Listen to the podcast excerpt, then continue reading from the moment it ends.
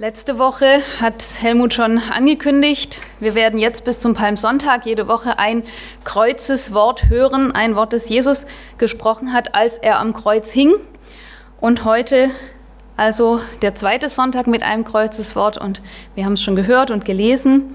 Wahrlich, ich sage dir, heute wirst du mit mir im Paradies sein. In welchem Kontext und zu wem spricht Jesus das? Ich denke, die meisten kennen es und wissen es. Lukas berichtet uns, dass neben Jesus rechts und links noch zwei andere Männer gekreuzigt wurden. Und auch Matthäus und Markus schreiben das so. Und bei Matthäus und Markus erfahren wir auch, was sie wohl verbrochen haben, warum sie da hängen. Da heißt es nämlich, sie waren Räuber. Manche Ausleger gehen davon aus, dass die beiden Anhänger von Barabbas waren. Barabbas hätte ja eigentlich gekreuzigt werden sollen und das Volk hat dann aber entschieden, dass Jesus gekreuzigt werden soll. Und so gehen eben manche davon aus, dass die beiden gemeinsam mit Barabbas hätten gekreuzigt werden sollen, weil sie gemeinsame Sache gemacht hatten. Und was hat Barabbas getan? Er hat vermutlich ein Aufstand gegen die Römer geplant, durchgeführt. Und bei diesem Aufstand ist mindestens ein Mensch auch zu Tode gekommen. Und wenn die beiden jetzt also auch da dabei waren, dann waren es vielleicht nicht nur Räuber, also vermutlich Plünderer bei diesem Aufstand, sondern vielleicht sogar auch Mitwisser oder vielleicht, manche gehen sogar so weit und sagen, es waren Mittäter bei diesem Mord. Aber das wissen wir nicht genau. Was wir wissen ist, dass die beiden rechts und links hängen am Kreuz und Jesus hängt in der Mitte. Und wir wissen auch, dass Jesus verspottet wurde, als er da am Kreuz hing. Von dem Volk, von den römischen Soldaten und auch von diesen beiden Verbrechern, die mit ihm dort hängen. Bist du nicht der Christus, sagen sie, hilf dir selbst und uns. Bei Matthäus erfahren wir, dass beide Jesus verspottet haben. Lukas weiß, dass zumindest bei einem eine Wandlung stattgefunden hat. Denn wahrscheinlich eben zu einem späteren Zeitpunkt, und das ist eben genau dieser Teil jetzt, aus dem dieser Satz auch ähm, stammt, zu einem späteren Zeitpunkt weist nämlich der eine Verbrecher den anderen zurecht. Und dann sagt dieser eine Verbrecher zu dem anderen, hast du nicht einmal jetzt Ehrfurcht vor Gott, da du den Tod vor Augen hast? Wir haben für unsere Vergehen den Tod verdient. Aber dieser Mann hat nichts Unrechtes getan. Dann sagte er, Jesus, denk an mich, wenn du in dein Reich kommst. Und Jesu Antwort ist dann genau eben unser Predigtext für heute. Jesus antwortet zu diesem Verbrecher, wahrlich, ich sage dir, heute wirst du mit mir im Paradies sein. Und in diesem Satz steckt so viel drin. Und ich möchte es an den einzelnen Worten in diesem Satz, die Predigt gliedern. Nicht jedes einzelne Wort, aber die einzelnen ähm, Schlüsselworte. Und ich möchte beginnen mit dem ersten Wort heute. Heute wirst du mit mir im Paradies sein, sagt Jesus zu diesem Verbrecher. Und in diesem heute stecken zwei Dinge. Das erste ist, dass Jesus dem Verbrecher damit bestätigt, dein Tod ist nicht mehr lange hin. Heute noch wirst du sterben. Und vermutlich ist das keine besonders herausragende Erkenntnis. Dass so ein Kreuzestod einige Stunden dauern kann, das wussten wohl viele. Aber dass er nicht einige Tage dauert, wussten auch alle. Und wenn man dort hängt, merkt man wahrscheinlich auch, dass man nicht mehr tagelang durchhalten wird. Also wahrscheinlich war es dem Verbrecher schon klar, aber trotzdem das zu hören muss noch mal was Besonderes sein. Das muss noch mal ein komisches Gefühl vielleicht auch sein. Du wirst heute sterben, sagt ja Jesus zu ihm auch damit. Und keiner von uns weiß, wann er genau sterben wird, aber wir wissen alle, dass wir mal sterben werden. Welche Dinge gehen dir durch den Kopf, wenn du daran denkst, dass du mal sterben wirst, dass du diese Welt hier mal verlassen wirst? Und der Verbrecher weiß eben, heute ist es soweit, heute wird es soweit sein, heute werde ich sterben. Aber das ist zum Glück ja nicht das Einzige, was dieses heute im Kontext in diesem Satz eben bedeutet. Es heißt nämlich auch noch was Zweites. Wenn Jesus sagt, heute wirst du mit mir im Paradies sein, dann heißt es eben, dass unmittelbar nach dem Tod es weitergehen wird. Was geschieht nach dem Tod? Wie stehen leiblicher Tod, Gericht, Auferstehung und Schöpfung der neuen Erde? Wie steht es auch zeitlich zueinander? Wie steht es miteinander in Beziehung? Was passiert wann und wie? Das sind Fragen, die man sich schon seit es die Menschen gibt und eben diese speziellen Fragen, seit es die Christenheit gibt, sich stellt. Und es gibt natürlich sehr viele Theorien, weil ja keiner weiß, wie es wirklich sein wird, gibt es viele Theorien, die sich teilweise auch widersprechen. Und einige vertreten die Meinung, dass das Paradies eine Art Wartesaal ist. Eine Wartesaal, in den man kommt, sobald man gestorben ist, wo die Verstorbenen auf die Auferstehung der Toten warten. Und das wird gestützt durch verschiedene Bibelstellen, zum Beispiel Lukas 19. Das ist diese Geschichte, die Jesus erzählt vom armen Lazarus, der stirbt. Und dann heißt es, er wird in Abrahams Schoß getragen. Und hier gehen eben viele davon aus, dass das so ein Sinnbild dafür ist, dass dort die Toten warten bis zur Auferstehung. Oder auch Johannes 5, die Verse 28 und 29, die habe ich euch hier auch mitgebracht zum Mitlesen. Da heißt es, wundert euch darüber nicht. Es kommt die Stunde, in der alle, die in den Gräbern sind, seine Stimme hören werden. Und es werden hervorgehen, die Gutes getan haben zur Auferstehung des Lebens die aber Böses getan haben zur Auferstehung des Gerichts. Also auch hier die Vorstellung davon, dass es so eine Zwischenzeit gibt zwischen dem Tod und eben der Auferstehung. Und da dazwischen stellt man sich jetzt eben vor, sind die Gerechten dann im Paradies. Ob es so ist, genau wissen können wir es natürlich nicht. Mir ist einmal im Studium, als ich mich auch mit der Frage beschäftigt habe, eines ziemlich klar geworden. Und zwar, dass ich mich damals, und vielleicht geht es euch ähnlich, dass ich mich lösen musste von dieser Vorstellung, wie ist denn genau die zeitliche Abfolge. Sobald wir nämlich tot sind, wird es keine Zeit mehr geben. Und dann gibt es eigentlich auch kein davor und danach und kein nacheinander mehr. Das ist was, was wir uns jetzt nicht vorstellen können, weil wir nur in der Zeit denken können. Aber es wird kein Gestern, kein Heute und kein Morgen mehr geben. Wie das sein wird, wir wissen es nicht. Wie gesagt, wir können es nicht denken, aber wir werden erleben, wie es dann sein wird, wenn es keine Zeit mehr geben wird. Aber deshalb ist für mich diese Frage, was passiert eigentlich nacheinander, irgendwie nicht mehr ganz so wichtig geworden. Weil ich denke, dieses Nacheinander wird es sowieso nicht mehr geben. Jesus sagt aber trotzdem zu diesem Verbrecher heute, klar, der Verbrecher lebt ja auch noch in der Zeit und ich glaube, dass das auch ein sehr tröstlicher Gedanke ist, auch wenn es vielleicht im engeren Sinn kein Heute sein wird. Aber zu wissen, sobald ich sterbe, werde ich im Paradies sein. Das muss eine sehr wohltuende und eine mutmachende Aussage sein. Und so darf es auch für uns eine mutmachende Aussage sein. Wenn du stirbst, wird es unmittelbar weitergehen. Der Tod ist nicht das Ende und der Tod ist auch nicht so ein Schwebezustand. Nein, an deinem Todestag sagt Jesus auch zu dir, heute wirst du mit mir im Paradies sein. Nicht irgendwann, nicht bald, nicht in so und so vielen Jahren, nein, heute noch. Aber sagt Jesus das zu allen Menschen? Gilt das für jeden? Leider wohl eher nicht. Jesus sagt ja zu dem Verbrecher nicht, heute werden alle mit mir im Paradies sein, sondern er sagt, heute wirst du mit mir im Paradies sein. Du. Es hängen ja zwei Verbrecher mit Jesus am Kreuz. Und der eine verspottet und lästert ihn auch im Angesicht seines Todes. Und der andere, der bittet Jesus an ihn zu denken. Und nur an den zweiten richtet sich Jesus und seine Aussage, du wirst mit mir im Paradies sein. Was ist also die Voraussetzung dafür, dass Jesus das zu einem Menschen sagt und dass ein Mensch diesen Satz auch für sich in Anspruch nehmen darf? Der Verbrecher am Kreuz zeigt uns das. Er hat nämlich erkannt, dass er schuldig ist und zu Recht bestraft wird. Er sagt zu seinem Mitgekreuzigten, wir sind es zwar mit Recht, denn wir empfangen, was unsere Taten verdienen. Und das ist eine Voraussetzung dafür, dass man ins Paradies kommen kann. Dass man erkennt, dass man schuldig ist. Und das gilt nicht nur für Räuber, für Mörder oder für andere Verbrecher, die vor einem weltlichen Gericht verurteilt werden. Die Bibel ist da ganz klar, Römer 3, die Verse 10 und 11.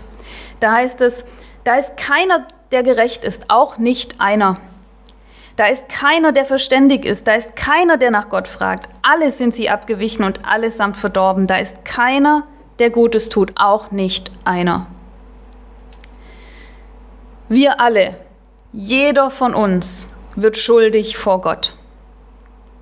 Und wir alle müssen wie der Verbrecher am Kreuz auch diese Erkenntnis haben, wenn wir ins Paradies wollen. Ja, wir sind schuldig und ja, wir haben Strafe verdient.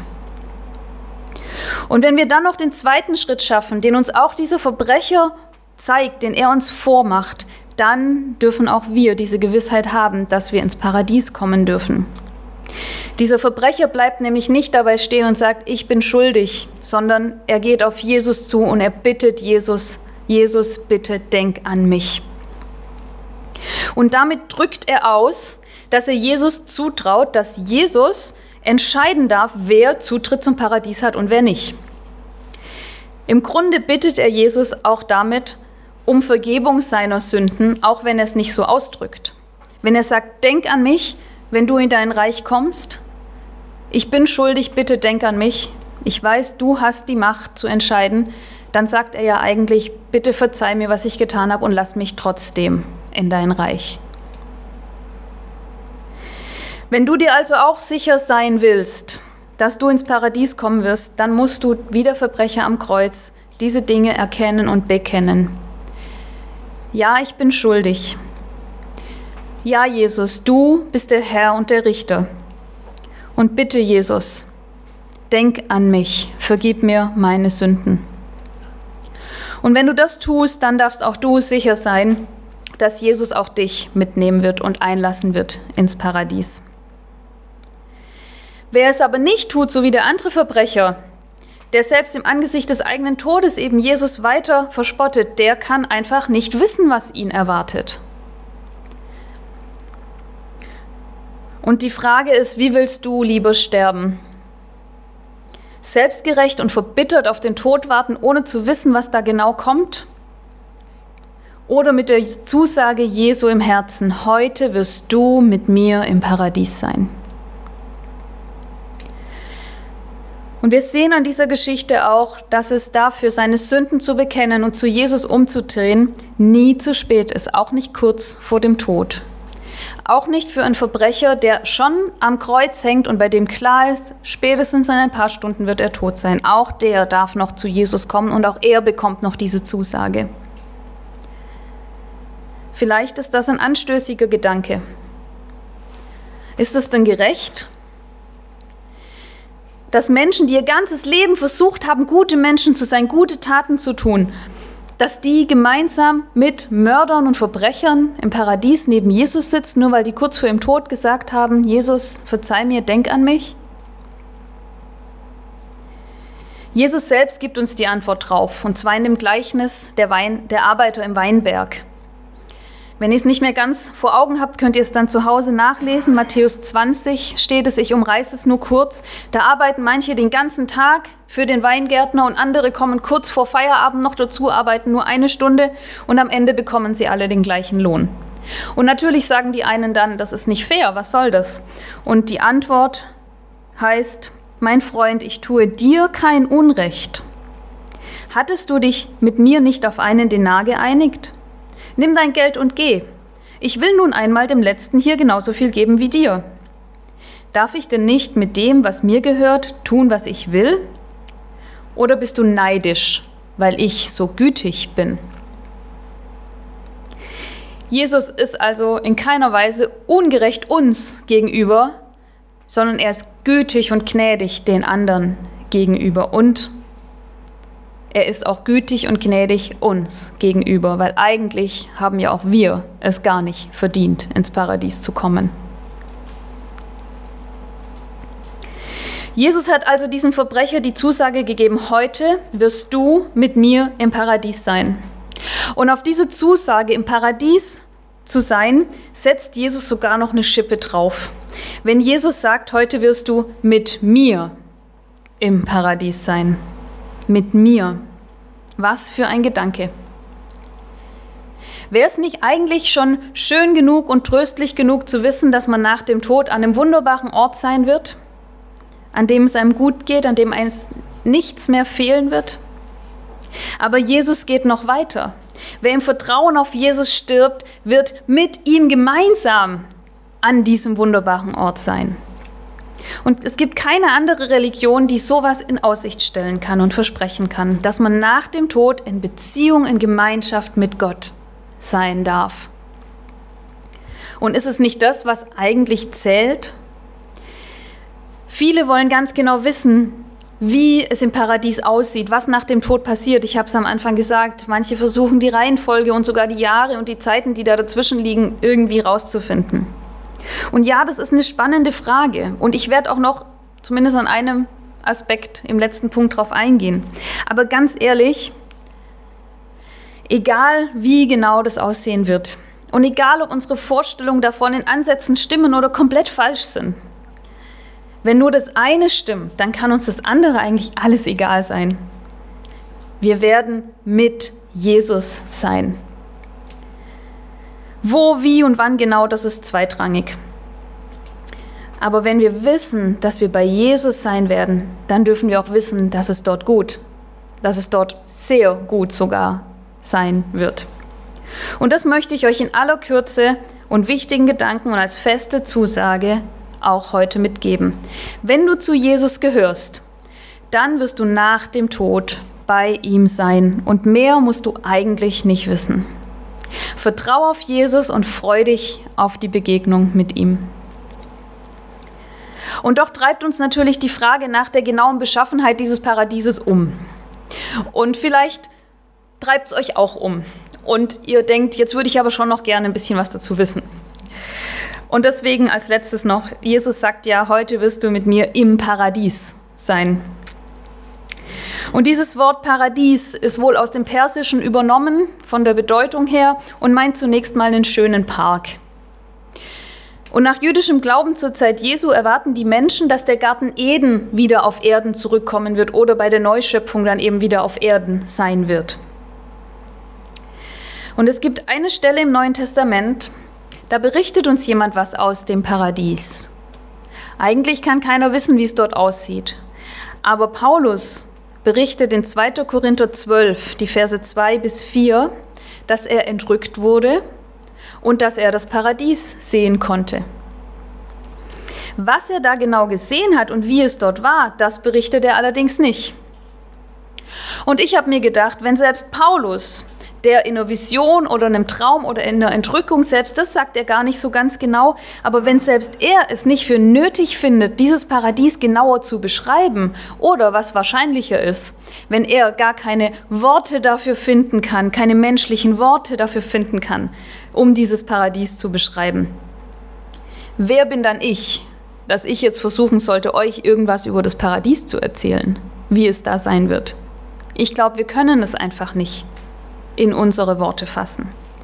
Und trotzdem fällt eins auf in dieser Erwähnung, die Paulus über das Paradies macht. Er schreibt, er wurde entrückt in das Paradies und hörte unaussprechliche Worte, die kein Mensch sagen kann. Das Paradies ist also kein Ort, an dem die Toten schlafen bis zur Auferstehung. Es ist ein Ort, an dem Leben herrscht. Es ist ein Ort, wo man miteinander redet, wo man Kommunikation miteinander hat. Anders als wir es jetzt tun. Paulus sagt ja unaussprechliche Worte, die kein Mensch sagen kann, aber es wird geredet. Und gerade in der Zeit momentan merken wir doch besonders, wo Kommunikation und das Reden mit anderen, der Austausch mit anderen fehlt oder begrenzt ist oder nur auf Distanz passieren darf, da fehlt uns doch ein Stück Leben oder zumindest ein Stück Lebensqualität. Und wir wissen, wenn man nicht mehr miteinander redet in der Beziehung, in der Freundschaft, in der Familie, da wo nicht mehr miteinander geredet wird, da stirbt diese Beziehung. Anders im Paradies, dort wird geredet werden. Kommunikation ist Beziehung, Beziehung ist Leben. Und so ist das Paradies ein Ort der Beziehung und des Lebens. Und dort wird Jesus mit dem Verbrecher am Kreuz, der dabei sein darf, sein. Und der Verbrecher wird dort sein, wenn er gestorben ist, weil er seine Schuld erkannt und bekannt hat. Deshalb darf er unmittelbar nach dem Tod heute noch mit Jesus im Paradies sein. Und das Gleiche kann für dich gelten. Du darfst sicher sein, dass du mit Jesus gemeinsam an diesem Ort der Beziehung und des Lebens unmittelbar nach deinem Tod sein darfst. Willst du diese Gewissheit haben, wenn es dann dem Tod entgegengeht? Dann musst du eben auch tun, was der Verbrecher am Kreuz getan hat. Deine Schuld erkennen, bekennen und Jesus bitten, dass er an dich denkt. Und wenn du das schon getan hast, dann darf ich dich vergewissern, dass du eine wunderbare Aussicht hast, wenn du die Welt hier mal verlassen wirst. Jesus hat sogar einem Verbrecher das zugesagt. Jesus kann vergeben, Jesus will vergeben, weil er dich, und so haben wir es letzte Woche ja von Helmut auch gehört, weil er dich unendlich liebt. Ich bete noch. Jesus, wir danken dir, dass deine Vergebungsbereitschaft einfach keine Grenzen kennt. Danke, dass du den Tod am Kreuz auf dich genommen hast, damit wir die Möglichkeit haben, mit dir dann im Paradies zu sein. Und wir bitten dich für alle, die diese Gewissheit noch nicht haben. Wir bitten dich für die, die dich nicht kennen, weil noch niemand dich ihnen vorgestellt hat. Schenk doch du, dass sie von dir hören dürfen und zeig uns, wo wir Menschen von dir erzählen sollen. Und wir bitten dich auch für die, die zwar von dir gehört haben, aber die dich ablehnen und sogar verspotten. Erweich du ihre Herzen und begegne du ihnen als der lebendige Gott, der du bist. Wir bitten dich für alle, die in diesen Tagen jetzt auch dem Tod entgegengehen. Sei du ihnen nah und schenk du ihnen Gewissheit, dass sie dir bald begegnen dürfen. Und zeige auch denen, die dich bisher noch nicht kennen, zeig dich ihnen damit auch sie die Chance haben, dich zu erkennen und zu bekennen. Amen.